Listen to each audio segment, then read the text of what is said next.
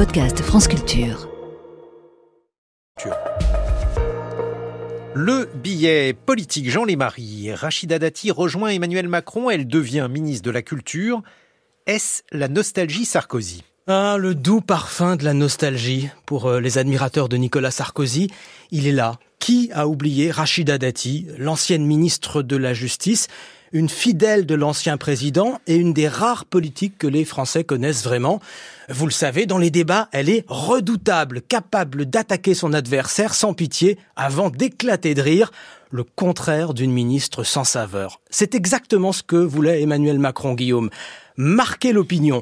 Car si vous regardez le nouveau gouvernement, il ressemble beaucoup à l'ancien. Il est juste plus à droite encore, avec Catherine Vautrin pour un grand ministère social, et donc surtout avec Rachida Dati. Elle tranche. Son arrivée est-elle une surprise? Pas tant que ça. Souvenez-vous, en mars dernier, elle était venue sur France Culture. Entrée au gouvernement, je lui avais posé la question il faut un accord politique pour redresser ce pays. Et la droite a une responsabilité parce que ce pays ne peut pas être indéfiniment dans le chaos, indéfiniment dans la violence, indéfiniment dans l'absence de vision.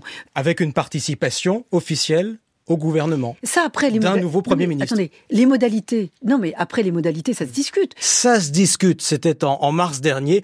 La discussion a eu lieu.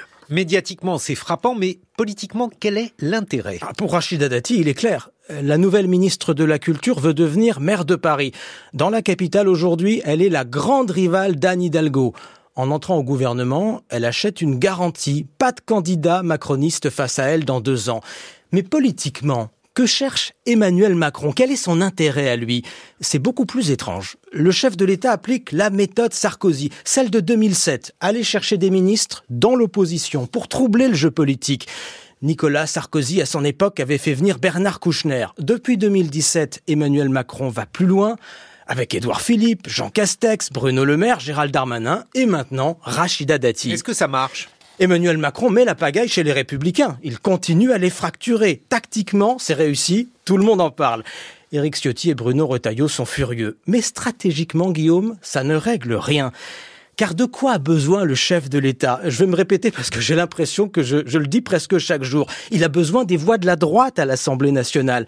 Avec Rachida Dati, aura-t-il ses voix? Eh bien non. La nouvelle ministre de la Culture n'emmène personne avec elle. Aucun courant. Vous savez comment Valérie Giscard d'Estaing qualifiait ses ministres débauchés dans l'opposition? Des voyageurs sans bagages. C'est le paradoxe. Le chef de l'État compose un gouvernement de droite, avec des figures de droite, mais sans la droite. C'est une fausse ouverture. Elle ne change pas les rapports de force. Le parfum de la nostalgie, c'est vrai, le goût de la droite, mais sans les voix de la droite, en tout cas sans garantie de les avoir. Et pour les élections européennes, ça pourrait quand même aider, non? Oui, une partie des électeurs de droite vont apprécier l'arrivée de Rachida Dati, c'est sûr. Euh, au chef de l'État, elle apporte une expérience, je l'ai dit, une expérience ministérielle, et puis un label, ce fameux label Sarkozy.